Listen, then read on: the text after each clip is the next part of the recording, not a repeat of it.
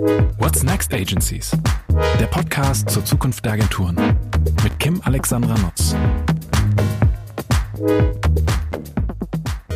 Herzlich willkommen bei What's Next Agencies. Mein Name ist Kim Alexandra Notz und ja, ich habe heute einen ganz besonderen äh, Menschen zu Gast, nämlich den Mattes Schrader, wie die Mopo mal titelte, den Digitalpapst Deutschlands. Ähm, und ich freue mich sehr, dass du heute da bist, um über die Zukunft der Agenturen mit mir zu sprechen, Mattes. Herzlich willkommen. Ja, ich freue mich auch, Kim. Vor allem müssen wir den Lesern mal erklären, das ist die Mopo, das ist die Hamburger Morgenpost. Ach so, ja, natürlich, stimmt. Ja, wir sind ja keine regionale Sendung. Genau. Also, wir sind ja quasi schon international international. Wir also sind Hanseaten, ja. aber die Mopo, äh, das ist die gute Bild. Ja. So könnte man das formulieren. Genau, absolut.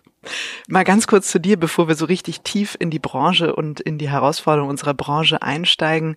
Ähm, als ich mich so ein bisschen vorbereitet habe, habe ich auch ein paar neue Dinge über dich äh, gelernt.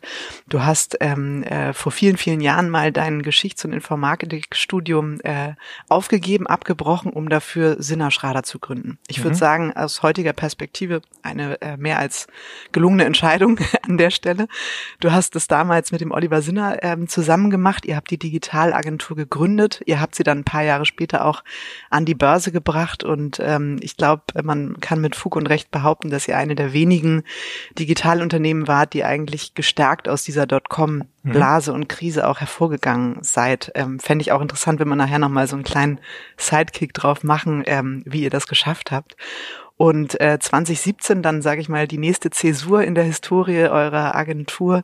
Du hast dann 2017 Sinner Schrader an Accenture verkauft und mhm. seitdem gehört Sinner Schrader auch zu Accenture Interactive. Auch das ein super spannendes Thema, auf das wir gleich nochmal ähm, zu sprechen kommen.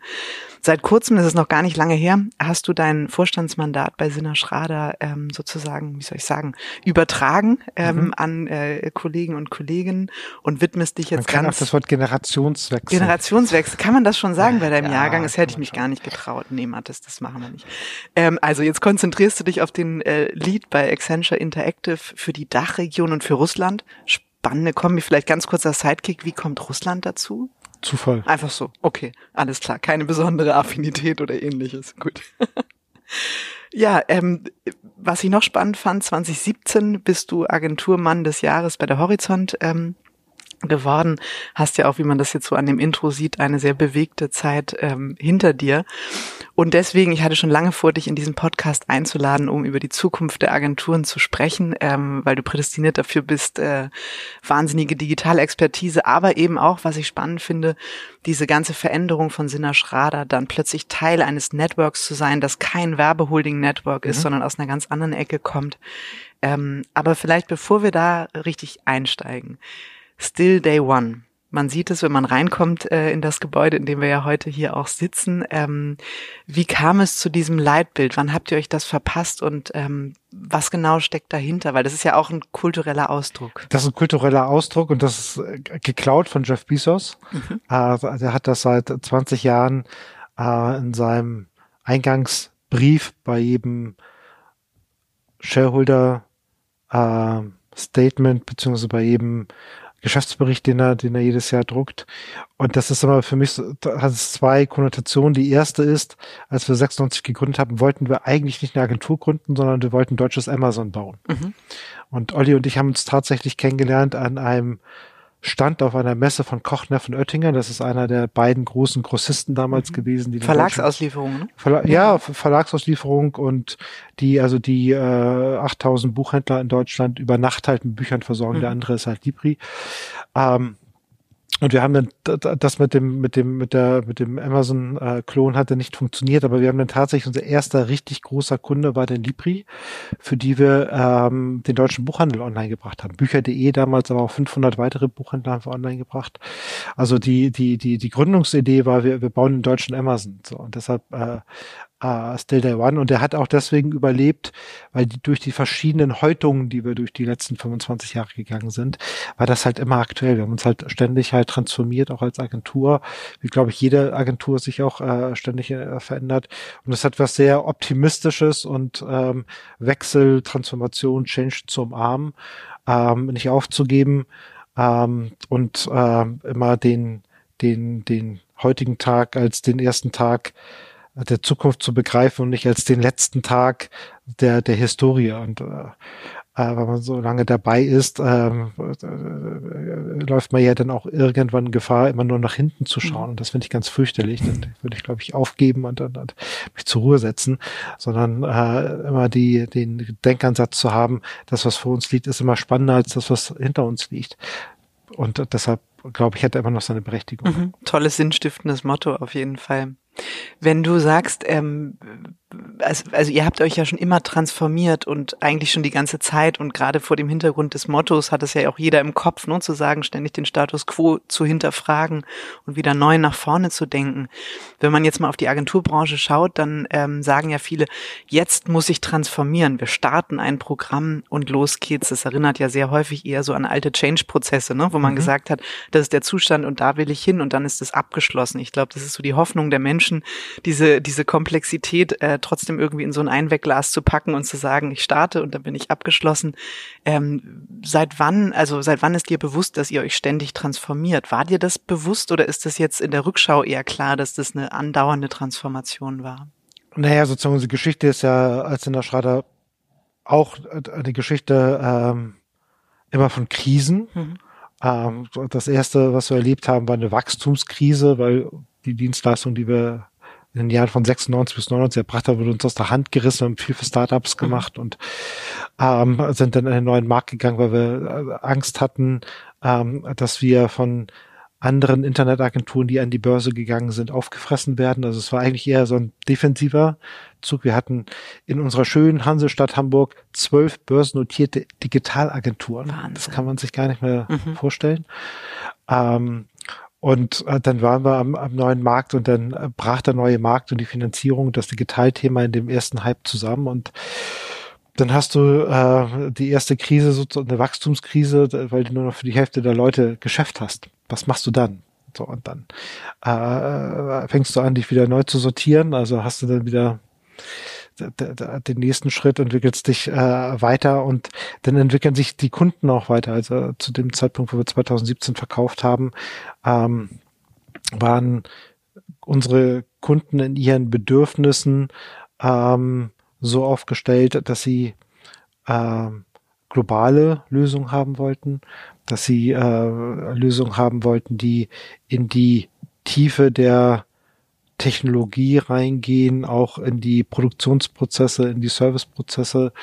Ähm, und ähm, aus dieser Situation heraus hast du dann natürlich wieder die Frage, was machst du jetzt? Also diese Veränderung ähm, ist, glaube ich, ein, ein, ein stetiges, eine stetige Folge dessen, dass wir als Agenturen immer sehr kundenzentriert an den Kunden hängen. Unsere Kunden ändern sich halt sehr stark. Können wir auch gleich nochmal drauf eingehen, was auf der Kundenseite passiert. Ähm, und dadurch haben wir natürlich auch immer wieder so ein Anpassungs, ein mhm. Anpassungsmomentum. Mhm. Ähm, und ähm, das ist, glaube ich, äh, das, was äh, die Branche und das Agentursein ja auch sehr äh, Spaß macht und, und sehr motivierend mhm. So nach dem Motto, das merkt man jetzt ja auch durch ähm, die Corona-Pandemie, ne? Jede jeder Krise ähm, wohnt auch eine gewisse Chance, ähm, sich selbst das Geschäftsmodell zu hinterfragen, ja. inne, auch wenn das immer schmerzhaft ist. Aber ich habe gerade vorgestern auf einem Podium gehört, Transformation ist schmerzhaft. Jeder, der was anderes behauptet, lügt. Ähm, also ich glaube insofern, das kann man auch, ähm, kann man wirklich behaupten. Dieses Kulturthema und Still Day One, es gibt ja unterschiedliche Treiber der Zukunft, die auch gerade diskutiert werden. Ganz häufig fällt das Wort Data, Technologiekompetenz, mhm. Diversity, Nachhaltigkeit mhm. und, und, und ich persönlich finde, das Thema Kultur ist fast unterrepräsentiert ähm, beim Thema Transformation. Ich persönlich glaube, dass dem eine sehr besondere Rolle zukommt und dass man das auch ein bisschen neigt zu vergessen, irgendwie, indem man den ganz vielen anderen Themen eben auch hinterherhechelt und nicht den Anschluss verliert. Wie, wie schätzt du die Relevanz von Kultur ein für, für Zeiten wie diese? Halte ich für extrem stark. Äh, ich würde vielleicht noch mal so ein bisschen abschichten, warum das für Agenturen, glaube ich, eine riesen Herausforderung ist, aber auch warum sich Agenturen eigentlich verändern müssen. So, und, und ich glaube, dass wenn wir auf die, auf die Kunden schauen, haben die vier Transformations Buckets, die sie abarbeiten müssen. Das, das, das, das eine ist halt eine Produkttransformation. Die Produkte verändern sich einfach. Sie werden halt digitaler. Sie werden Produkte haben auch physische Produkte. Da wird die, die Servicehülle drumherum, die digitale Servicehülle viel wichtiger, mhm. äh, manchmal als die austauschbaren kommodisierten Atome. Äh, wir haben eine Ökosystem-Transformation äh, bei unseren Kunden, weil wenn ich die Produkte online verkaufe, dann habe ich nicht mehr einen eigenen Kanal, sondern ich habe ganz neue Handelspartner. Ich habe einen Amazon, ich habe einen eigenen Vertriebskanal, ich habe vielleicht aber auch ein Instagram oder ein mhm. Facebook, über den ich halt verkaufe. Also da äh, und ich integriere auch andere Services in, äh, in meine Produkte. Ich habe eine Marketing-Transformation, auch das, was in deinem Podcast ja auch schon äh, äh oft und, und, und, und tief äh, besprochen wurde, was dort mit, der mit der Kanalexplosion, mit der Asset Product, mit der Asset Explosion auch an Marketing-Transformation dann passieren muss. Wie organisiere ich das eigentlich? Und beim Organisieren, das meine ich schon beim vierten Transformationsaspekt, die Organisation, wie transformiert sich diese in dem Unternehmen? Weil ich habe in den alten vier Ps, ähm, Product Place, Promotion und äh, Price, habe ich unterschiedliche Leistungseinheiten in den Unternehmen, die sich darum kümmern, in den letzten 50 Jahren. Und das muss ich jetzt ähm, aus einer digitalen Transformationsdenke jetzt zusammen denken. Und umgekehrt reflektiert das natürlich auf uns Agenturen, weil wir wurden unterschiedlich halt gekauft. Ja, und, und, und Agenturen, Technologiedienstleister und Unternehmensberater, die in den verschiedenen äh, Feldern unterwegs waren, ähm, müssen nun zusammenarbeiten und müssen das am Ende des Tages zu orchestrieren. Und dadurch haben auf der einen Seite die, die Kunden identitäres Problem, und da will ich vielleicht so ein, äh, ein Thema nur äh, rausschälen. Das ist eigentlich diese die, die Betrachtung ähm, äh, Outside in oder Inside out. Ja, also die meisten Unternehmen haben eine eher eine Kultur Inside Out. Sie denken sich Technologien aus, Produkte, Prozesse und versuchen die in den Markt mhm. zu treiben. Und ähm, die digitalen Pure Plays, die haben meistens eine Outside-In-Perspektive, die gucken, was ist relevant für den für den Usermarkt, mhm. für den für den Nutzermarkt und äh, arbeiten dann sozusagen Outside-In Prozesse, Technologien raus, aber am Anfang steht die Experience und dann, dann gehen sie am Ende des Tages sozusagen rückwärts. Also da hast du schon mal so zwei fundamental unterschiedliche Kulturen in den Unternehmen. Die einen eher inkrementell optimieren, die anderen eher exponentiell. Und im Agenturmarkt und, der, und an dem Agenturmarkt ähm, hast, hast, hast du eine ähnliche Spreizung eigentlich schon der, Idee, äh, der Identitäten. Wenn du aus 30.000 Fuß über Hamburg fliegst, dann siehst du vielleicht zwei Agenturen, das sind der Schrader in Ottensen und eine Kollereppe ähm, ähm, äh, in der Speicherstadt. Und von außen würdest du mal sagen, das sind ja zwei Agenturen, das ist ja dasselbe. Mhm. Können wahrscheinlich nicht unterschiedlicher sein. Oder? Könnten nicht unterschiedlich ja. sein, sind aber jetzt eigentlich sozusagen erstmal im identitären äh, der identitären Bubble-Agentur, mhm. die ja auch ihre Eigenheiten hat. Die haben Safe Space, die sorgen sich für Psychological Safety sozusagen ihrer Mitarbeiter, die haben bestimmte Arten, wie sie halt mit Mitarbeitern umgehen und so weiter. Das ist nochmal anders als in mhm. Unternehmensberatung, anders sozusagen als bei ähm, sehr, sehr technologiegetriebenen Unternehmen. Ähm, die, die, haben andere Mechaniken. Ähm, also du hast sozusagen innerhalb sozusagen schon dieser Agenturen hast du unterschiedliche Identitäten und dann hast du aber noch die Aufgabe, um dann die Transformation Produkt, Ökosystem, mhm. Marketing und Organisation bei den Kunden halt in irgendeiner Form mit zu begleiten oder mit zu führen, äh, musst du dann auch auf der Dienstleisterseite in den Leistungseinheiten, die du hast, diese Fähigkeiten auch nochmal wieder orchestrieren und, und zusammenbringen. Und da hast du natürlich ständig sozusagen dieses dieses kulturelle Thema auf der Kundenseite zu managen und dann auch auf der Dienstleisterseite mhm. zu managen. Das potenziert sich im Prinzip. Und das ne? potenziert ja. sich und, und man kann es halt nicht, äh, man kann es nicht wegdefinieren, mhm.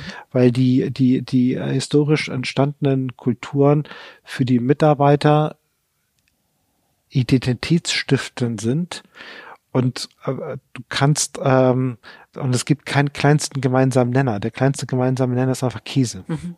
Ja, also du musst auf der einen Seite die größtmöglichste ähm, ähm, äh, Differenz erzeugen in den einzelnen Leistungseinheiten. Auch äh, und das hat ja immer dann zu tun auch mit einem mit einer gewissen kulturellen Abgegrenztheit. Mhm. Mhm die du auch unbedingt zulassen würdest und beibehalten würdest. Genau, ne? die aber nicht missverstanden werden darf, das passiert eben leicht. ähm, das ist ja ein Closed Shop. Mhm. Sondern die, die, die maximale Differenz in den Leistungseinheiten ist die Grundvoraussetzung, damit in den, in den Talentpools ähm, Exzellenz halt entsteht. Das kriege ich nicht wegdefiniert sozusagen. Also es ist die Aufgabe, diesen Widerspruch auszuhalten, der maximalen Differenz in den lokalen Einheiten bei einer gleichzeitigen äh, äh, beim gleichzeitigen ähm, äh, äh, muss äh, die Zusammenarbeit äh, zu orchestrieren, weil der Kunde das ja braucht. Mhm, der mhm. braucht ja genau diese Kompetenzen. Ja. Ja? Das ist ja auch der, der Weg vielleicht nochmal einen Schritt vorher eingestiegen. Ne? Du, du hast dich dann entschieden, Sinna Schrader an Accenture zu verkaufen. Ja. Wenn ich es richtig verstanden habe, ähm, vor allem aus dem Grund, dass du gesagt hast, wir sind so mit 500, 600 Mann an so einem Schwellwert angekommen, wo wir merken, die großen IT-Beratungen irgendwie sind auch in den Jobs, die können das ja. mal, mal eben schnell skalieren und ähm, schon sind die sozusagen die erste Wahl. Wir haben also, wenn wir weiter wachsen wollen ähm, und erfolgreich sein wollen, müssen wir jetzt eine Entscheidung treffen. Und dann hast du dich der Unternehmensberatung angeschlossen, ausschließlich aus diesen Größen- und Skalierungseffekten oder genau auch aus dem Grund, den du gerade genannt hast, zu sagen, wir müssen das eigentlich viel ganzheitlicher, diese Transformation auf Kundenseite auch bearbeiten. Genau, also es hatte genau diese drei Winkel, die du, die du gesagt hast. Also es hat natürlich erstmal ein Skalierungsthema, mhm. das ist halt klar. Ähm, weil wenn ich für eine Automobilmarke ein weltweites Vertriebsmodell sozusagen aufbaue mit den unterschiedlichen Legal-Bedingungen und den unterschiedlichen Prozessen in Herrgott nochmal wo, mhm. dann schaffst du das halt nicht aus Hamburg. Das, das funktioniert jetzt. Du hast ein Skalierungsthema horizontal und ein lokales Implementierungsthema an Know-how in den einzelnen, äh, in den einzelnen Märkten. Das ist das eine. Das, das äh, zweite, was du hast, ähm, ist aber auch im Bereich der, der, der, der vertikalen Achse, ähm, dass der Bildschirm ja heute und das macht es ja auch immer so schwer. Und da haben wir, glaube ich, zum Teil auch noch nicht das Vokabular darüber zu sprechen und ein Common Sense.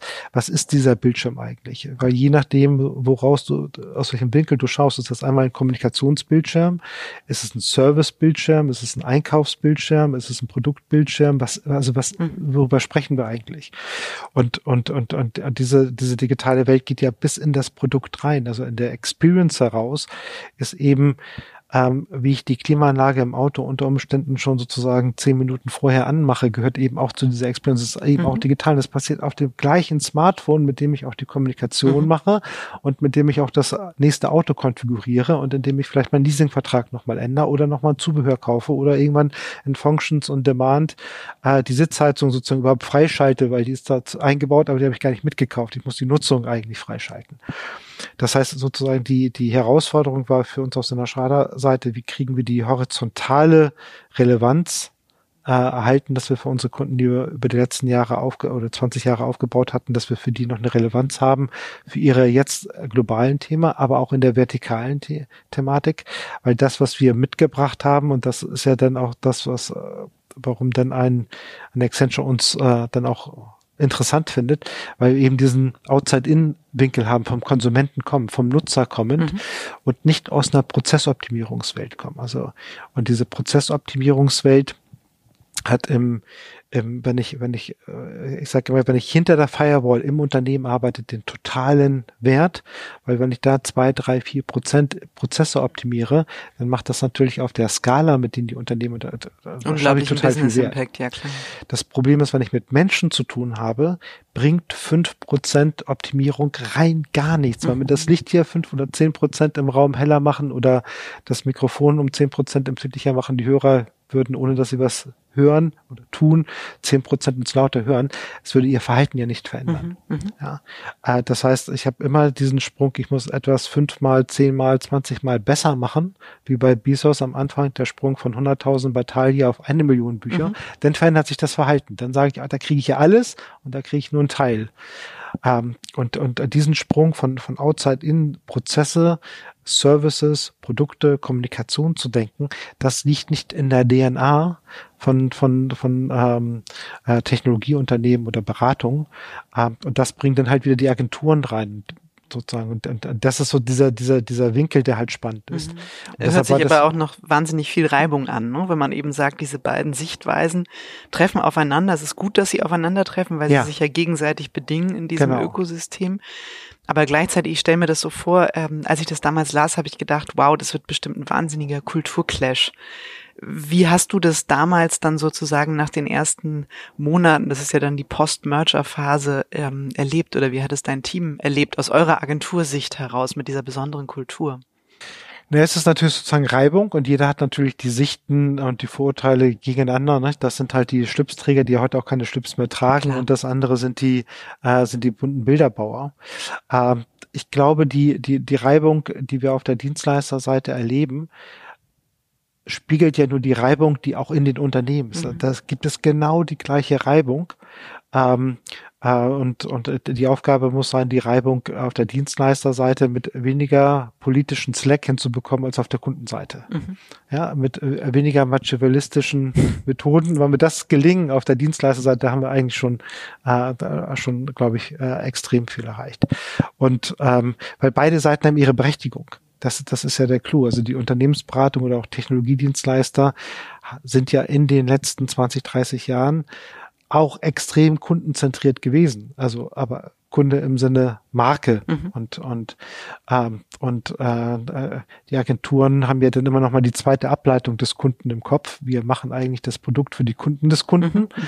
ähm, und das ist natürlich ein, äh, eine Ableitung, die erstmal immer mit in die Projekte sozusagen reinspielt und dieser, diese Diskussion, die wir intern auf der Dienstleisterseite haben, Berater, Technologie, äh, Agenturen, aber auch auf der, auf der Agenturseite, wie wichtig ist Big Idea, wie weit, wie wichtig ist die User Experience. Mhm. Ja, also da, mhm. da gibt es ja auch unterschiedliches Verständnis mhm. darüber. Ähm, äh, das spiegelt ja auch nur die Reibung äh, unserer Unternehmenskunden sozusagen wieder. Da gibt es halt die gleiche Reibung und es ist halt einfach komplex und insofern ist, glaube ich, die Reibung äh, nicht ähm, äh, negativ zu sehen, sondern es ist ein bedingendes ähm, äh, Merkmal um überhaupt für unsere Kunden, die in dieser Transformation ist, eine Dienstleistung zu haben. Mhm. Ja, man sagt ja auch immer, es ist eigentlich nur dann the next curve möglich, ne? wenn ich eben aus diesen unterschiedlichen Perspektiven zusammenkomme, weil genau. aus mir heraus werde ich kaum Innovationen erzeugen können. Und nicht umsonst ist im Forschungsbereich das ja schon lange gang und gäbe, dass unterschiedlichste Menschen zusammenkommen, um an einer Herausforderung zu arbeiten. Ne? Und wir sind häufig an unserem Agenturkosmos so unter uns gewesen, ähm, aber es ist ja dann die Frage, ob du dann in der Lage bist, tatsächlich Neues zu kreieren. Total. Also ich glaube, das, das Diversity-Thema ist ja jetzt auch ein, ein, ein, ein, super heiß diskutiertes und ich glaube, das, was ähm, wo du sagst, das Kulturthema ist, ist, ist spannend und ich glaube, wir müssen uns halt sehr genau Gedanken machen, was bedeutet eigentlich kulturelle Diversität. So, ne? Mhm. Also das und das wird auch unterschätzt. Ich glaube, dass es halt extrem wichtig ist. Ähm, und das kann man auch schnell zugleistern. Mhm. Ja, mhm. also das gibt ja nicht wenige Marken, die dann mit, mit dem Thema One Punkt, Punkt, Punkt. Sozusagen, genau. wir, sind, alles eins und äh, das ist eben nicht so. Also ich kann nicht auf der einen Seite sagen Diversity und auf der anderen Seite One. Mhm. Ja. Mhm. ja, absolut. Hast du also, total recht. Nein, das, ich bin tatsächlich auch selber mal in diese Falle getappt, dass ich dachte bei unserer eigenen Entwicklung, ach, das ist viel einfacher, wenn wir auch aus Kundensicht gesprochen, ne, wenn wir irgendwie eine gemeinsame Hülle sind und am Ende sind wir alle irgendwie diese Gruppe. Ähm, und man merkt einfach, dass die unterschiedlichen Leute, es macht einen Unterschied, ob ich Redakteure, Editorial Designer, ob ja. ich Kreative, ob ich ähm, äh, Creative Technologists habe, äh, ob ich Markenstrategen habe, das, die sind anders, ne? wie du sagst, Unternehmensberater. Und die wollen diese eigene DNA, diesen, ich sag mal, diesen Humus, ne, in dem die sich ähm, eben auch ähm, wohlfühlen und ihre Ideen entwickeln können. Und es ist schon gut zu sagen, man committet sich auf gemeinsame Werte, auf eine Form der Zusammenarbeit. Ne? Genau. Du hast es vorhin ähm, auch so schön äh, formuliert. Ähm, das finde ich wichtig, aber ich glaube, es ist ein Trugschluss zu sagen, wir müssen alle gleich sein. Dann läuft es viel effizienter und viel besser. Kann sein, dass man dann viel schneller ist, aber das Produkt ist schlechter. Genau. Und davon, davon bin ich auch überzeugt, aber man merkt, es gibt immer so Wellen der Erkenntnis. Ne? Mal probiert man das eine, dann sagt man nächstes wieder das andere und so. Das ist ja aber auch okay. Das ist ja ein Stück weit dann auch der inkrementelle Ansatz, ja. den du vorhin angesprochen hast. Ja. Ne? Sag mal, wenn ihr, wie kann ich mir das vorstellen? Ähm, das war ja die Hoffnung, du hast es beschrieben, ne? dass man in der horizontalen eben auch ähm, die Kunden ähm, besser weiter begleiten kann.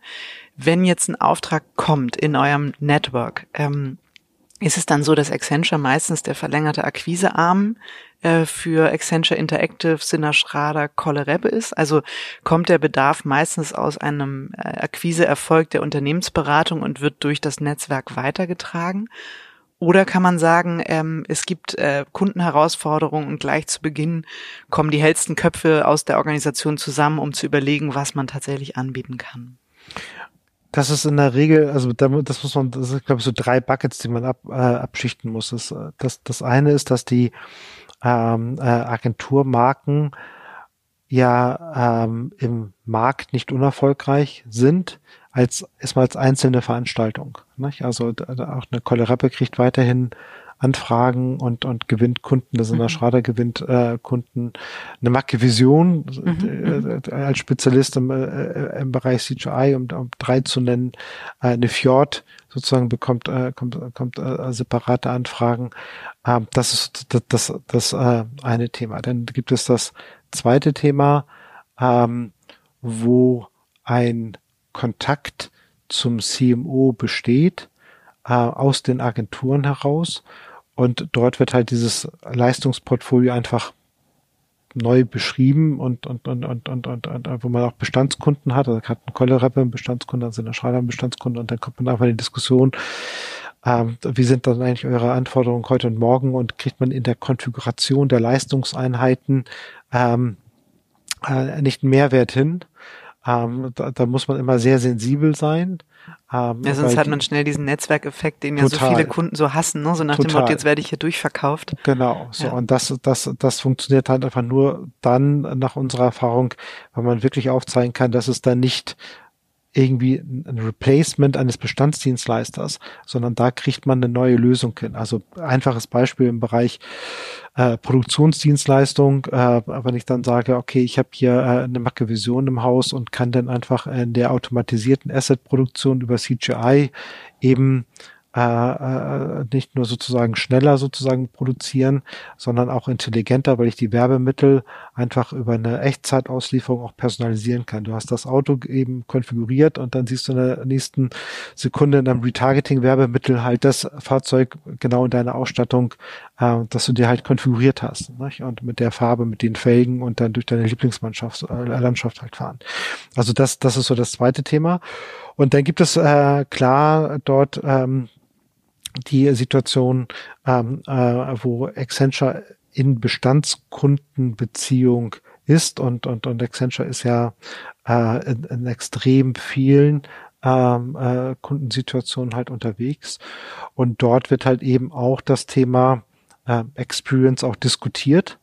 Und ähm, wenn es dort halt eine relevante Gesprächssituation gibt halt bei den Kunden äh, in dem Umfeld, ähm, dann ähm, werden wir als als Interactive oder die Agenturmarken äh, mit ins Boot geholt und dann diskutieren wir das halt gemeinsam mit den Kunden und dann entwickelt sich manchmal Geschäft daraus und manchmal auch mhm. nicht.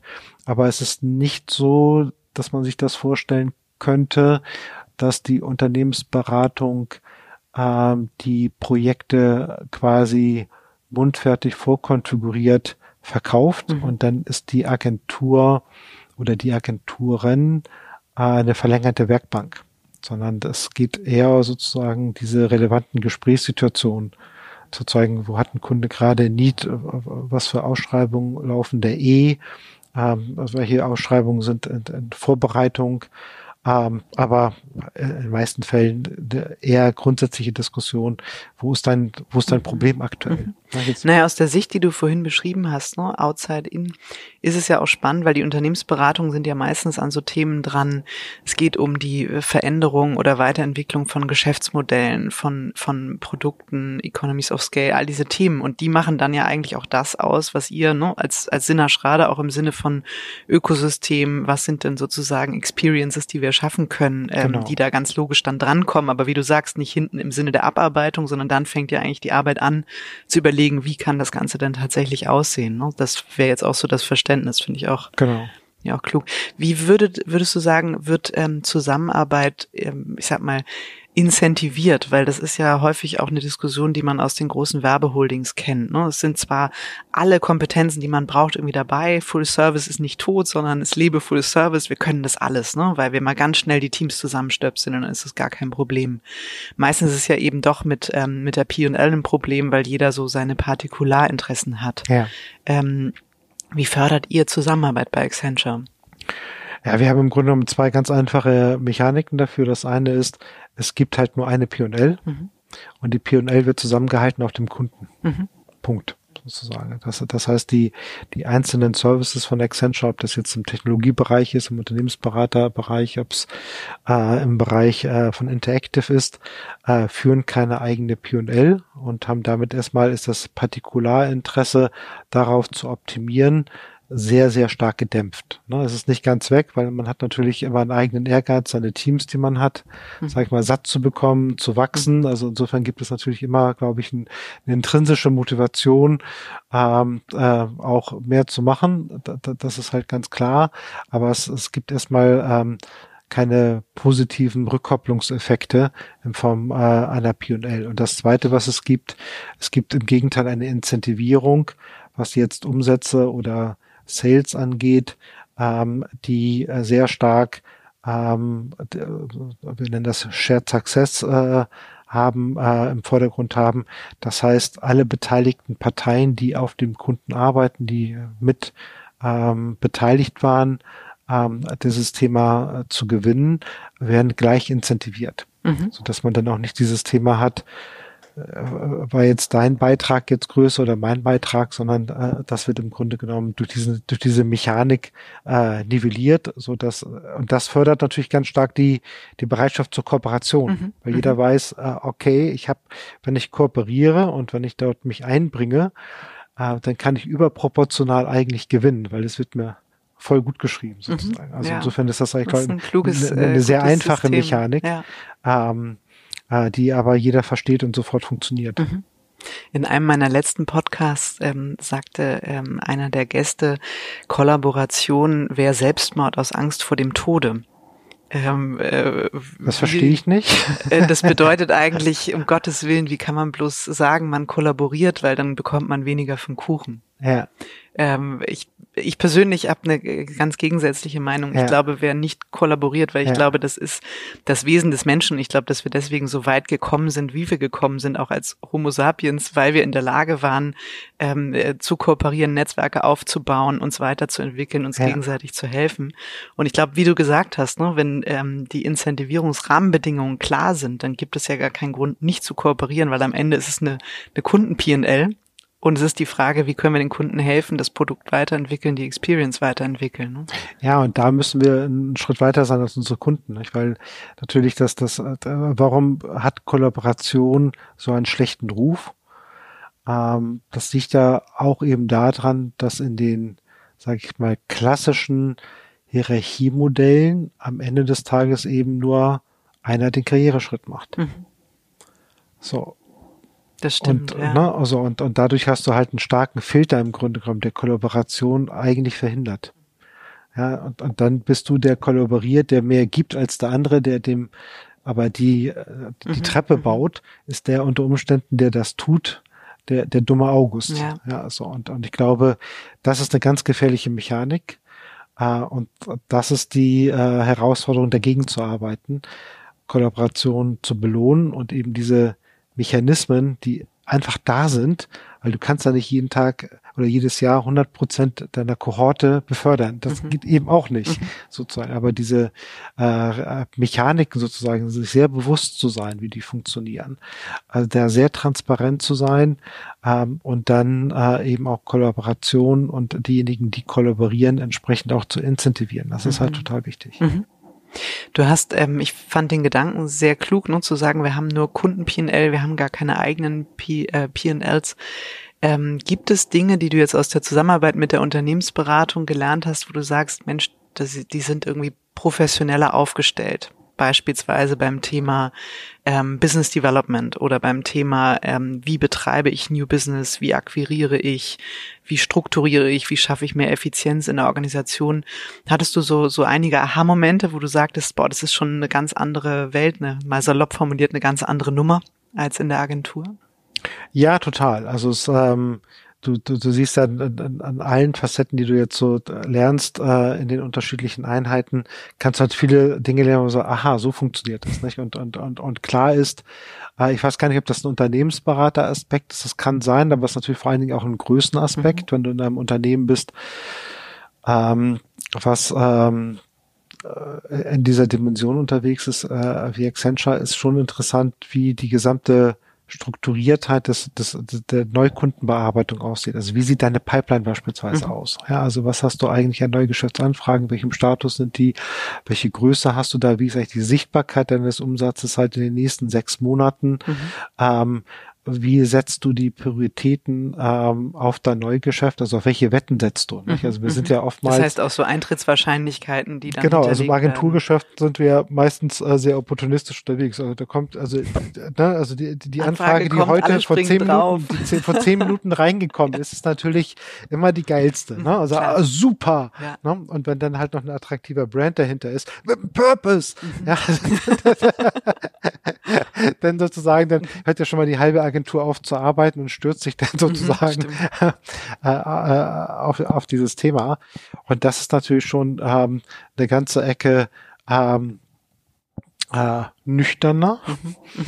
ähm, und, und wohl überlegter. Also auf welche Wetten setze ich denn jetzt eigentlich mein Business Development Budget? Ja, also ich habe X, äh, was ich jedes Jahr ausgeben kann und jetzt muss ich da meine Wetten im Grunde genommen verteilen. So, ist das, auch so fest definiert? Also sagt man, ich meine, in Agenturen kennt man das ja häufig, was ist das zu erwartende Budget und X Prozent davon setze ich sozusagen in, in die Akquise dieses Budgets ein. Ja, ja, genau. Solche Regelungen, so, diese Genau, also die, die Regeln ja. gibt es, die sind, die sind jetzt nicht alle set in stone, so, mhm, aber mhm. die, aber so, einen, so einen feuchten Daumen so ja. gibt es und, und man muss natürlich dann auch äh, in so einer Matrix-Organisation dann auch links und rechts äh, dafür werben, dass man das jetzt eben auch macht. Das kann auch manchmal lästig sein, weil es geht ja auch um Geschwindigkeit. Mhm. Äh, da muss man so ein bisschen tricksen. Ähm, aber grundsätzlich ist der Mecha ist die Mechanik erstmal nicht falsch. Ja, äh, also da äh, genauer zu schauen, äh, lohnt es sich da reinzugehen. Und das ist wie in einer Beziehung zwischen zwei Menschen. Die Regeln werden auch am Anfang gemacht, vielleicht nochmal in das Gespräch mit den Kunden reinzugehen, sagen, wollen wir jetzt mitmachen? Wir investieren da rein äh, wirklich Geld. Lass uns nochmal auf folgende Regeln sozusagen verständigen. Mhm. Meistens funktioniert es dann auch nicht, aber mhm. zumindestens hat man den Punkt gemacht. Man kann erhobenen Hauptes wieder rausgehen, ja, genau. Ja, und, und sich diese Position im Grunde genommen aufzubauen, mhm. dass, äh, dass, äh, sich darüber bewusst zu werden, ähm, weil am Ende des Tages dealen ja auch im Agenturbereich, wenn du mit dem Kunden hast, zwei, ähm, zwei Wirtschaftssubjekte miteinander und, und das, das, das finde ich schon äh, vernünftig. Also da können alle Seiten immer wieder voneinander lernen. Mhm, mh, absolut. Sag mal, apropos Lernen, ich finde äh, diesen Gedanken, den du vorhin geäußert hast mit der Veränderung des Produkts, ne? du hast gesagt, ursprünglich war es mal ein analoges Produkt, selbst wenn es das heute noch ja. ist, kommt eine Software drumherum, die das Produkt dann eben schon, du hast es in deinem Buch so schön formuliert, transformational macht, ja, wenn ich ja. das ähm, richtig verstanden habe. Und es gibt ein Zitat, das habe ich mir aufgeschrieben, weil ich sonst nicht behalten könnte, aber ich fand es wahnsinnig ähm, interessant auch für den Podcast. Das klassische Marketing wird durch transformationale Produkte Produkte zu einer Altlast und damit von einer Lösung zum Problem. Die Waffen der Werbung, Distribution und Preispolitik sind stumpf geworden. Ja. Du hast es vorhin äh, mit den vier Ps angedeutet. Ähm, magst du das mal ein bisschen ausführen, was genau? Es war ähm, natürlich total überzogen. Aber ich, Klar, ja aber ich meine, du brauchst Thesen. Ähm. Aber ich brauche Thesen. ja, was ich meinte war, ähm, wenn man sich mal anschaut, was sind eigentlich die, nicht nur die wertvollsten Unternehmen der Welt, sondern es gibt ja auch von Interbrand und anderen ja laufend jährlich die entsprechenden Brandstudien. Also was sind jetzt die wertvollsten Marken dieser Welt? So, und da ist ja schon auffallend, dass unter den Top 10 Marken mehr als die Hälfte mittlerweile digitale Marken sind. Mhm. Und dann ist halt die Frage, wie sind diese digitalen Marken eigentlich so äh, groß geworden?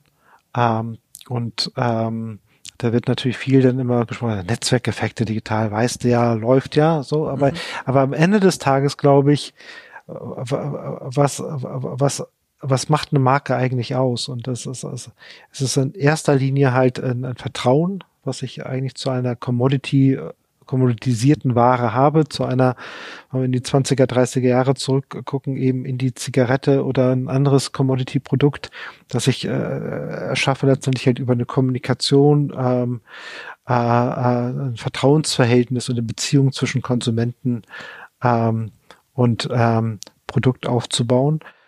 Und und in diesen digitalen Marken wird auch Vertrauen aufgebaut, nämlich in der täglichen Interaktion, in dem in dem Einflechten dieser täglichen Interaktion in unseren Lebensalltag.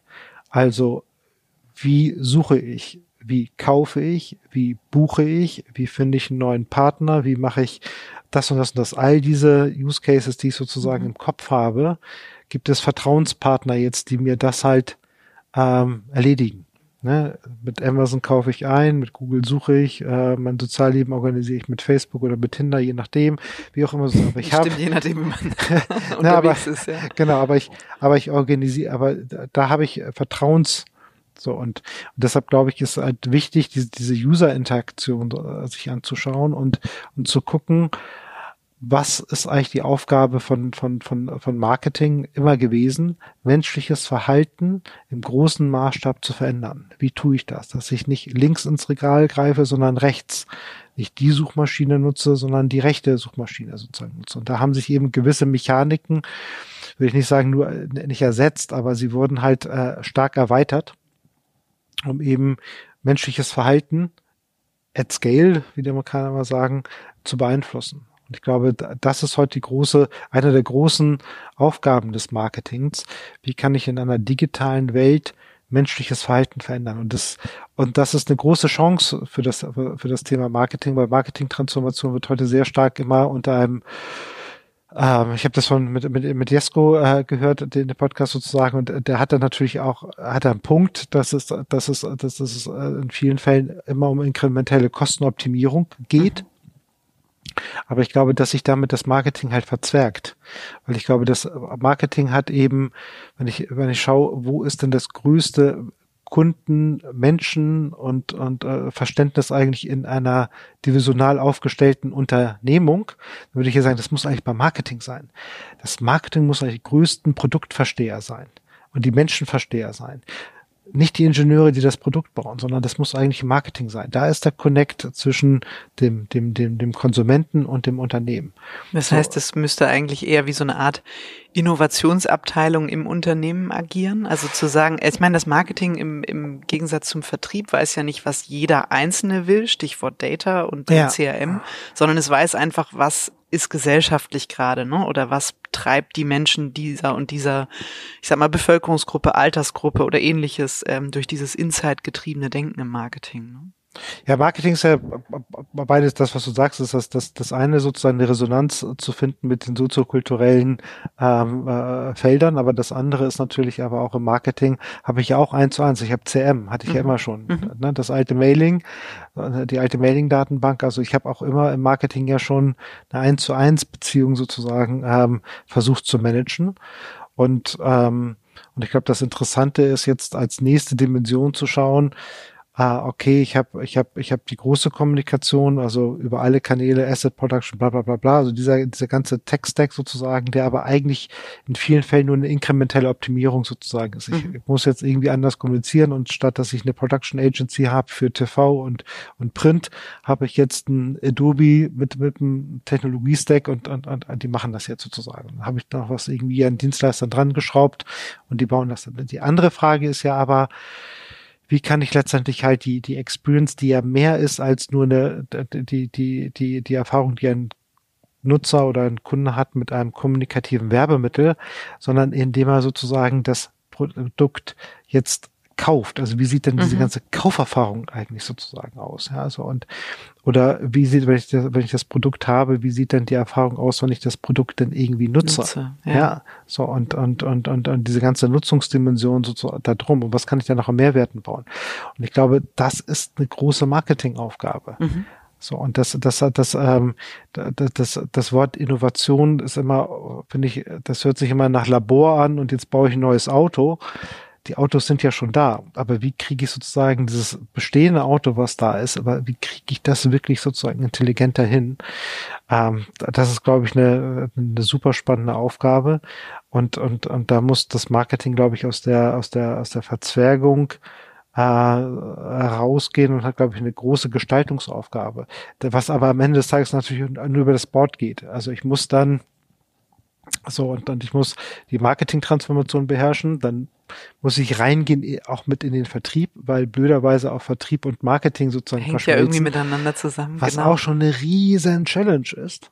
Und dann muss ich noch dafür sorgen, dass wenn der Kunde sozusagen dann ähm, das, das Produkt nutzt, dass er dann auch in der Produktnutzung die gleiche Erfahrung hat, äh, wie in den ganzen Prozessen halt davor. Mhm. Ja, weil, also ein Stichwort dazu nur, wenn wir in die Telekommunikation gehen, weil diese ganzen Subscription-Modelle, es, es ist auch ein riesen Trend, ob das jetzt digitale Produkte sind oder ob es, äh, aber auch Autos, äh, also eine teilweise Subscription-Modelle. Also es geht ja viel mehr darum, in dieser Kundenbeziehung raus immer wieder dafür zu sorgen, dass, dass ich relevant bin, dass ich das Produkt nutze, dass ich neue Features habe, dass ich die Features sozusagen erweitere, dass ich das nächste Abo abschließe. Das sind ja alles Marketingaufgaben. Mhm. Mhm. Wer macht denn das eigentlich im Unternehmen? Mhm. mhm. Also wo ist die Stelle sozusagen? Absolut spannend. Und ich glaube, ja? das ist aber auch das Thema. Du hast vorhin gesagt, auch unsere Kunden haben ja diese große äh, Transformation ähm, vor sich oder stecken mittendrin. Ich glaube, das Thema ähm, Silos abzubauen ist natürlich gerade bei den, den Themen, die du jetzt ansprichst, auch elementar, ne? weil ich kann eben nicht mehr sagen, ich mache mein Marketing, danach übergebe ich das und dann guckt der Vertrieb wieder, das irgendwie äh, loskriegt und der Produktinnovationsbereich überlegt sich, was ist das Automodell der nächsten Generation Total. und so weiter. Ne? Und ich glaube, das ist auch noch, ähm, das ist ja schon bei uns Agenturen ähm, manchmal eine Herausforderung, aber bei den Kunden, glaube ich, ähm, umso mehr, weil viel größer, viel mehr Bereiche, viel mehr Produkte am Ende des Tages. Ja, klar. Also, und du hast halt wie in den, in den Dienstleisterwelten ja auch tradierte, ähm, tradierte Kulturen. Ja, du hast da, die haben 20 Jahre das gemacht und die, die haben 20 Jahre CM gemacht.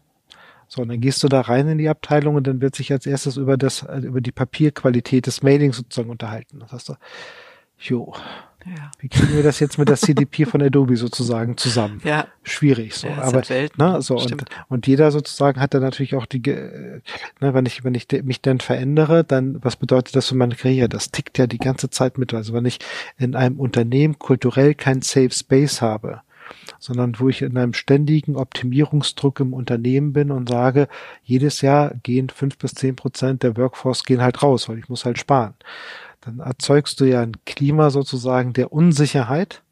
Und diese Unsicherheit verhärtet dann halt die, die Wände in den, Klar. In, in, und die Beharrungskräfte werden viel, ähm, Klar. viel und das, stärker. Und das sind so die, ich glaube, das sind in der Führung dieser Unternehmen äh, die, die großen Aufgaben. Also wie kriege ich diese, diese psychologische Sicherheit mhm. eigentlich rein, auch in unsicheren Zeiten, damit die Angst vor Veränderung eben und die Offenheit ähm, äh, da bleibt. Und das ist halt super spannend. Deshalb brauchst du eben auch, auch in der Unternehmensberatung, wenn du den unternehmensberaterischen Aspekt siehst, hast du eben die Organisationsentwicklung. Mhm. Aber du hast eben auch das Businessmodell. Und wer baut das Ökosystem ja, sozusagen klar. auch? Also es ist ja nicht nur die, dass die Agenturwelt sich total auf gefächert hat, sondern auch in der Beratungswelt hast du ja auch eine totale Auffächerung sozusagen der Kompetenzen, die du dann wieder äh, an den Start bringen musst. Bei wie vielen Projekten, apropos Auffächern, ähm, arbeitet ihr tatsächlich integriert zusammen? Also wenn wir jetzt beispielsweise mal Sinner Schrader und ähm, Accenture nehmen, ja. wie viel Prozent Überschneidung gibt es in der Zusammenarbeit bei den Projekten, die ihr macht?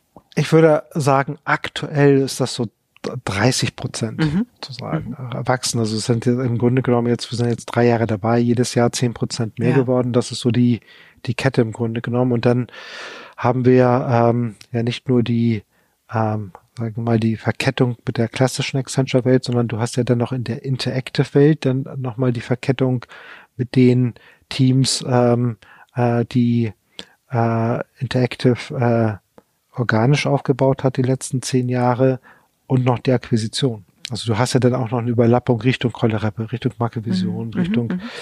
Stimmt, äh, ja. sozusagen. Also das wie wie würdest du sagen, weil das ist ja eine der ähm, noch jüngeren Akquisitionen mit Kollerebbe, wie sieht da das prozentuale Verhältnis aus, ähm, wenn man jetzt überlegt, ähm, sagen wir mal Accenture Interactive und Kollerebbe, wie viel da zusammengearbeitet wird? Das ist, das ist auf jeden Fall, die sind ja erst seit, seit knapp zwei Jahren mhm. dabei. Das ist so ungefähr bei 10 bis 15 Prozent, würde ich schätzen. Eine genaue Zahl habe ich da nicht im Kopf. Aber das ist auf jeden Fall äh, jetzt nicht über 30 Prozent. Aber was halt da sehr schön ist, dass man in den Neugeschäftsthemen äh, sieht, dass da die Zusammenarbeit, ähm, weil wir auch selber viel einfach äh, jetzt auch äh, als Interactive und äh, in den Agenturen gelernt haben, wie es funktioniert, wie es nicht funktioniert, ähm, dass, dass da die Startschwierigkeiten äh, einfach geringer sind. Na, da weiß man gleich, ah, so funktioniert das und bop, bop, bop. Mhm. Mhm. Ist es denn so, weil du hast ja vorhin auch gesagt, ne, eine Agentur ist nie wie die andere und Sinna ja. Schrader und Kollerebbe schon mal ja. gar nicht. Jetzt hat Sinna Schrader das ja alles ein Jahr vor Kollerebbe schon mal durchgemacht, ja. sage ich mal, mit dem Merger. Ähm, war das für Kollerebbe schwieriger, sich in dieser Konstellation, du sprachst vorhin auch Psychological Safety an und Kreative aus, ähm, aus dieser Agenturecke sind ja dann auch nochmal besonders, was ihr eigenes Ökosystem angeht. Klar. Ist Ihnen das schwerer gefallen? Das weiß ich im Grunde genommen nicht. Also mein Gefühl ist, ähm, äh, dass es ein Tick leichter sozusagen gefällt, äh, wenn Sie sehen, dass hat ein, ein Hamburger Partner sozusagen mhm. schon mal gesehen, wie das halt funktioniert. Ähm, Genau. Ja, mit Droga 5 natürlich auch, ich sag mal, ganz äh, genau. bekannte andere Kreativagenturen, total, die das auch schon total. erfolgreich no, genau. und, und, und, hinter und, sich gebracht haben, sage ich. Und mal. es gibt jetzt mit Droga 5, Camarama, Rothko, die Monkeys in Australien, Shackleton in Spanien, mhm. äh, Color Rapper, gibt es auch ein, äh, eine sehr große Kreativagentur-Community. Also sind da jetzt ähm, nicht ein Alien mhm. sozusagen, mhm. dass man sagt, äh, warum hat jetzt ähm, Accenture eine Kreativagentur gekauft? Äh, sondern sie sind im Verbund mit mehr als einem halben Dutzend anderer ähm, Kreativagenturen, die in ihren jeweiligen Ländern ähm, extrem stark sind und Yoga ja sogar als, als glaube ich, kann man sagen, eine globale Marke mhm. einfach sind, auch wenn man sich die Kundenstruktur Absolut, anschaut. Sie sitzen zwar in New York und London, aber die Kunden sind eigentlich eher global. Mhm. Wir haben vorhin ähm, über das transformationale Produkt äh, mhm. der Kunden, die wir beraten, ähm, gesprochen. Wenn wir jetzt nochmal auf die Agenturbranche gehen, weil das hat mich in der Vorbereitung stark beschäftigt. Wenn wir als Agenturen sehr konsequent sagen würden, wir denken jetzt mal nicht an den Kunden unserer Kunden, sondern an unseren Kunden. Das ja. ist ja quasi der erste, den ja. es gilt, mit unserer Experience zu überzeugen. Was müssten Agenturen vielleicht verändern? Also geht es wirklich darum, auch für unsere Kunden eine ganz andere Experience, ganz andere Produkte, ein ganz anderes Leistungsangebot ähm, herzustellen, damit wir eben nicht inkrementell, evolutionär hier und da so ein bisschen verschlimmbessern, sondern das wirklich zu sagen, lass uns da doch mal ähm, ein weißes Blatt Papier nehmen, überlegen, wie wäre das perfekte Kundenerlebnis aus äh, Agenturkundensicht?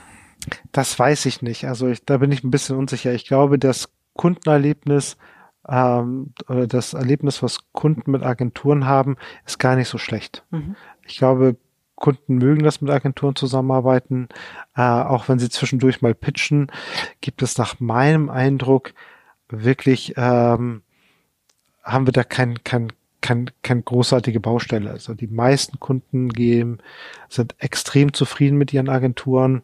Äh, es gibt fast schon freundschaftliche Verhältnisse.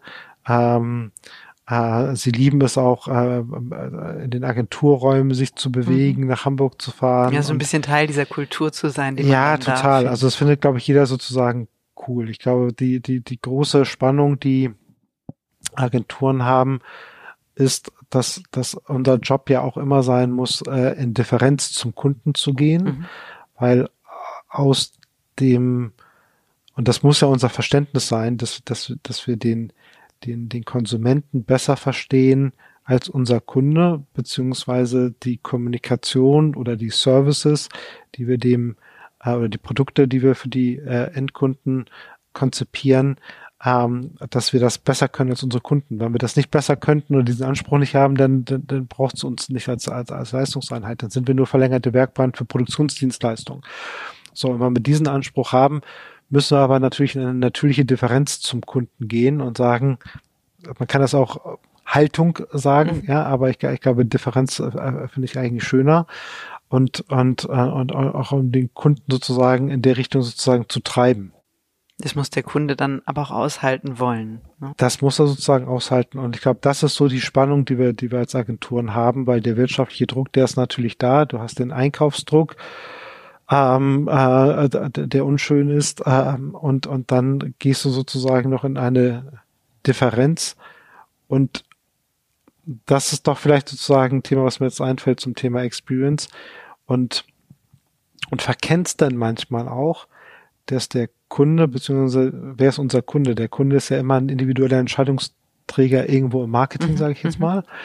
Dass der natürlich auch in seiner politischen Situation im Unternehmen unter enormen Drücken ist. Das, was man vielleicht für den Konsumenten als richtig ähm, äh, definiert, ist und das Unternehmen insgesamt auch richtig wäre, ist dann aber blöderweise für unseren Ansprechpartner, der unsere Kunde ist und der, der das Budget ja, hat, nicht, so ja. nicht umsetzbar. Ja, klar. Der kriegt das sozusagen ja. nicht um. Und du merkst es ja schon in der Diskussion, ähm, dass du sagst, wenn wir jetzt mal wirklich diese Konsumentenbrille aufsetzen, ne, dann wären wahrscheinlich sehr viel nachhaltigere Produkte für viele Konsumenten die besseren Produkte. So, dann schlägst du das äh, vor ne, und bist am Unternehmen und, und berätst an der Stelle.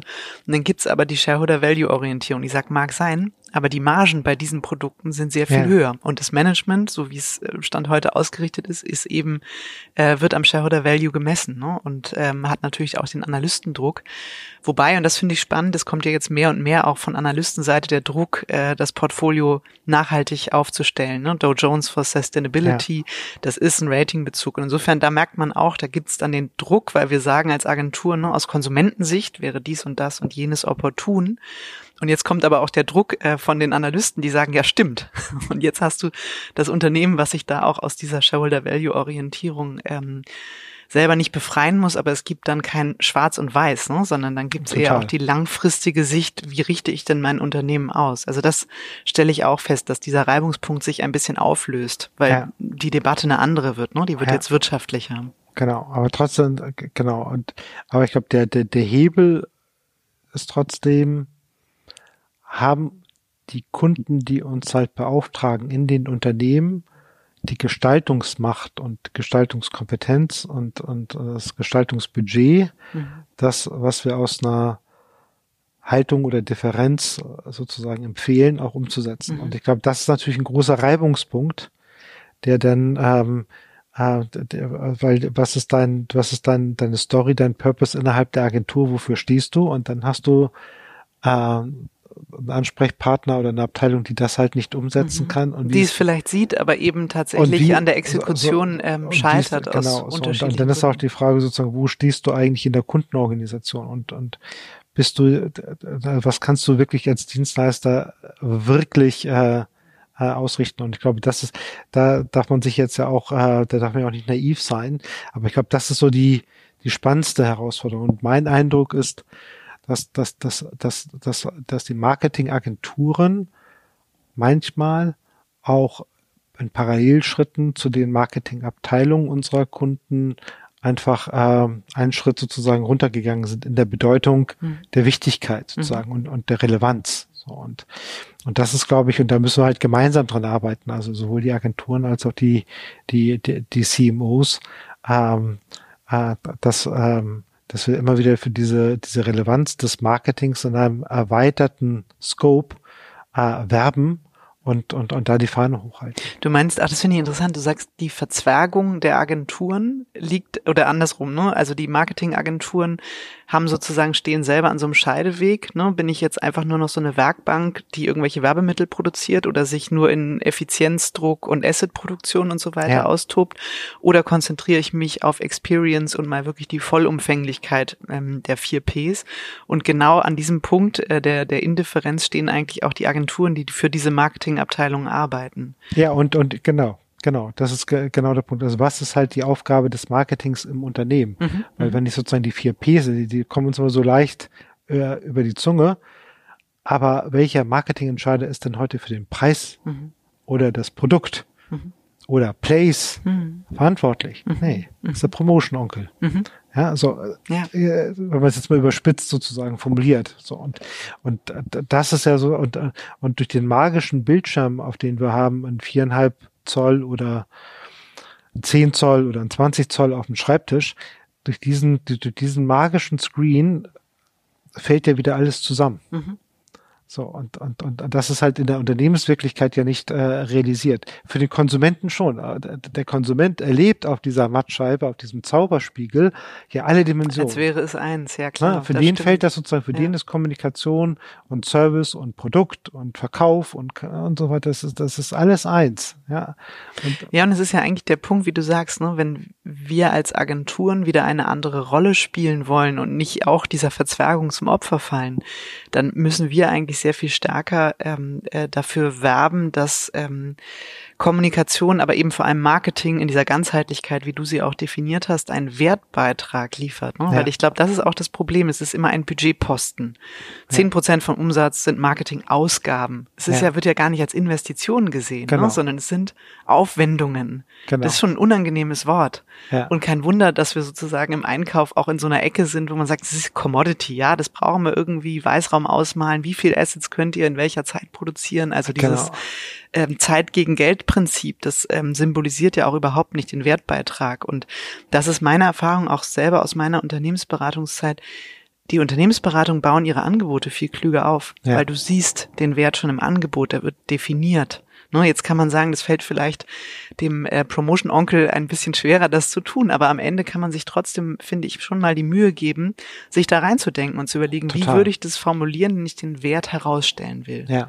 Und wir fangen immer an und sagen, äh, brauche ich Intermediate, Senior, wie viele Tage? Das ist doch das Erste, was uns treibt, wenn wir ein Angebot erstellen. Genau. Ja, weil wir ja auch in dem Raster des Procurements sozusagen auch anbieten. Ne? Genau. Also wir bieten ja. unsere Pyramiden sozusagen in den vorausgefüllten Excel-Listen des, des Einkaufs sozusagen ab und arbeiten da halt äh, dann rein. Schwuppdiwupp, schon verloren. Klar. Aber können wir uns dem verwehren?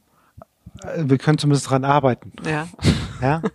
in der konkreten Situation ist es halt immer schwer. Aber ja. ich glaube, es ist, ähm, das, das, das muss unsere Ambition sein, ähm, weil sonst bietest du halt blöderweise diesen Wertbeitrag nicht. Mhm, mh, sonst absolut. bietest du sozusagen äh, inkrementelle Kostenoptimierung halt an, die aber die Nadel im Geschäft unserer Kunden nicht bewegt. Ja, so, und das ist ja, glaube ich, die Frustration, die wir haben, weil wir die, weil wir die Wertentwicklung der digitalen Pure Player uns anschauen über die letzten 15 Jahre oder die letzten sechs Monate in der Corona-Zeit, dann ist ja der Abstand von Jahr zu Jahr und in den letzten sechs Monaten von Tag zu Tag größer geworden. Klar. Du brauchst ja auch immer mehr DAX-Konzerne, die du in die Waagschale wirfst, um überhaupt den Wert von einem dieser Player mal genau. aufzuwiegen. Das ist ja, ja also total also diese, irre, in welchem genau, Verhältnis das also steht. Also das, diese, diese inkrementelle Kostenoptimierung und Effizienzoptimierung hat ja die deutsche Wirtschaft einfach ähm, äh, wertseitig ähm, überhaupt nicht nach vorne geholt. Na, sondern es ist ja ich will nicht sagen eine Todesspirale, das wird zu negativ, aber es ist auf jeden Fall keine Erfolgsspirale mhm. gewesen. Mhm. Jetzt muss ich die Kurve bekommen, damit wir nicht mit einer Todesspirale im What's Next Agencies Podcast enden.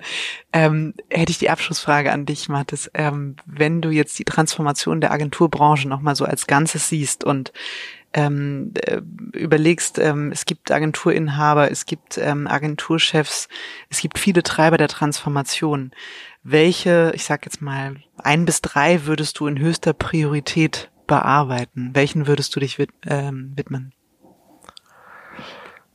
Also ich würde mich sozusagen Nummer eins, ganz klar Nummer eins sozusagen, ist, ist, ist das, das Leistungsangebot. Also was mache ich als, also was ist mein Wertbeitrag als, äh, als, als Agentur? Was ist da, mhm. was ist mal, was ist meine Story? So, wenn, wenn ich die habe und weiß, was ist eigentlich das, was ich halt äh, dem Kunden als, als Wert verkaufe.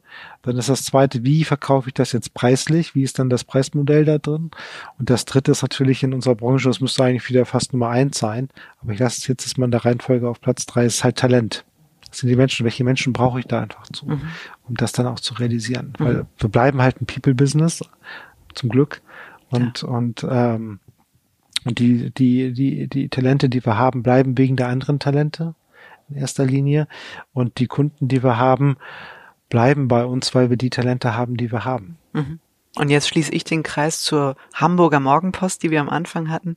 Das war ja auch ein Artikel von dir, dass du gesagt hast, Hamburg muss sich ein bisschen anstrengen, damit äh, Talente auch äh, wirklich gerne hierher kommen und bei uns bleiben, richtig? Ja, das habe ich mal gesagt, weil, äh, weil ich glaube, man, das ist, äh, ich, ich glaube, Hamburg ist gar nicht so schlecht äh, unterwegs. Äh, aber da ich ja äh, eigentlich äh, eher Internet-Oper bin als Internet-Papst, habe ich eben auch die, die 90er Jahre miterlebt und da war Hamburg einfach der Nummer eins Standort digital. Also wir mhm. hatten ja hier die wir hatten Fireball, wir hatten AOL, wir hatten ähm, äh, die großen Digitalagenturen damals mit Pixel Park, aber wir hatten auch die großen Digitalunternehmen eben, äh, Ricardo, ähm, Intershop und, und, und, und, und wie sie alle hießen. Und, und äh, den Zug haben wir heute eben nicht mehr so. Also das, das, das digitale Deutschland findet eben zu 80 Prozent in Berlin halt statt. Mhm. Und ähm, das finde ich halt schade. Nicht? Und deshalb gesagt, da müsste uns so ein bisschen äh, anstrengen und mit einer vernünftigen Verkehrspolitik ja schon mal ein erster Schritt getan. Da hast du recht, stimmt. Aber die Fahrräder sind ja dank Corona auf dem Vormarsch, also von daher. Ja, aber die Radwege nicht. Ja, das stimmt. Na, so. Und dann bleibt die Sterblichkeit doch gleich hoch. Ja, da hast du recht. Mathis, ich danke dir sehr für deinen Blick auf die Zukunft der Agenturen. Es hat, ja, mich, hat mich sehr gefreut. Gemacht. Danke. Danke dir.